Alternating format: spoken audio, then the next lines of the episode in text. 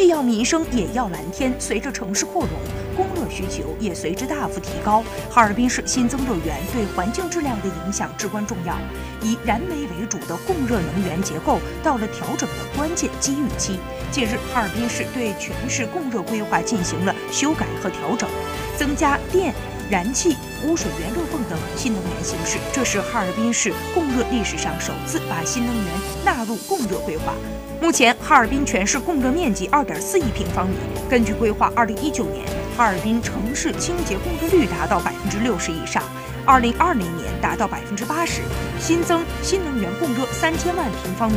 调整后的城市供热规划将新增一亿平方米的供热能力，其中新能源占百分之三十，还将同步对既有热源环保改造，实现烟气超低排放。